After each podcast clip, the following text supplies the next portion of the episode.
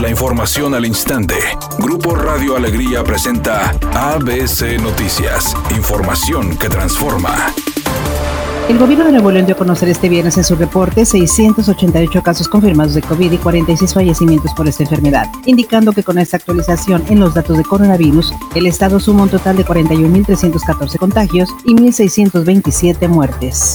La Comisión de Vigilancia del Congreso Local acordó citar al auditor superior del Estado, Jorge Galván, para el próximo jueves, según le dio conocer la diputada María Saldívar, para que explique su actuar en torno a las cuentas públicas del 2019. Pero tenemos varias inquietudes.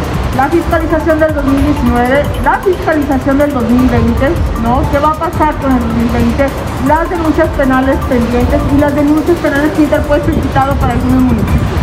La Arquidiócesis de Monterrey desea tener lista la estructura de la Virgen de Guadalupe encontrada en el lecho del río Santa Catarina para el próximo 12 de diciembre. Así lo dio a conocer el padre Raúl Mena, coordinador de la Comisión de los Bienes Culturales de la Iglesia. Mira, creo que todos tenemos ese deseo pero pues ciertamente el arzobispado junto con las personas de Ceros del Toro estamos tratando de que el trabajo que se vaya a hacer sea lo mejor posible, ¿verdad? En todos los aspectos, estructural, estético, si se puede, a todos nos daría mucho gusto. Por su parte, Enrique Montemayor, gerente de recursos humanos de la empresa Ceros del Toro, señaló que se tienen avances en cuanto a limpieza de la estructura de la Virgen. Sin embargo, todavía le faltan varias semanas, incluso meses, para que quede restaurada en su totalidad.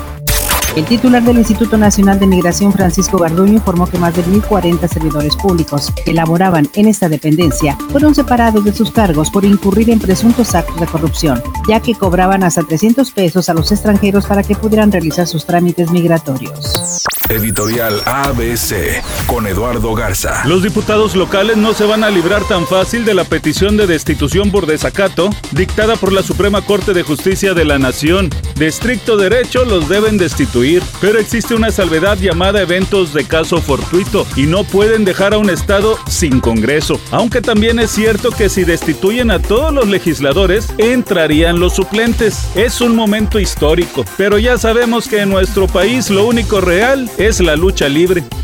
Esta noche a las 9.30 comienza la jornada número 5 del torneo Guardianes 2020 con el duelo entre el Puebla y el Pachuca. Para este fin de semana, Rayados jugará mañana a las 9 de la noche ante el equipo del Necaxa, mientras que el domingo Tigres jugará en el estadio Nemesio 10 cuando enfrente al Toluca.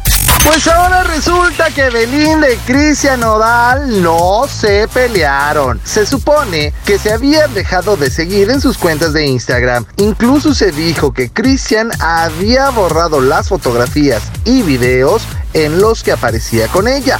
Horas más tarde, todo volvió a la normalidad. Las fotos están ahí y el follow de cada uno en sus respectivas cuentas también. Ninguno ha dado una explicación al respecto, solo han dicho que no hubo problema y que su romance va viento en popa carga vial en la avenida Constitución a la altura del puente de Cristóbal Colón. En el municipio de Monterrey la velocidad estimada de avance es de 20 kilómetros por hora. Sea paciente y recuerde siempre utilizar su cinturón de seguridad y no se distraiga con su celular mientras conduce, informó Uriel Vélez que tenga una excelente tarde. El pronóstico del tiempo para este viernes 14 de agosto del 2020 es una tarde con cielo despejado. Se espera una temperatura mínima que oscilará en los 30 grados. Para mañana sábado 15 de agosto se pronostica un día con cielo despejado. Una temperatura máxima de 36 grados y una mínima de 24. La temperatura actual en el centro de Monterrey 33 grados. ABC Noticias. Información que transforma.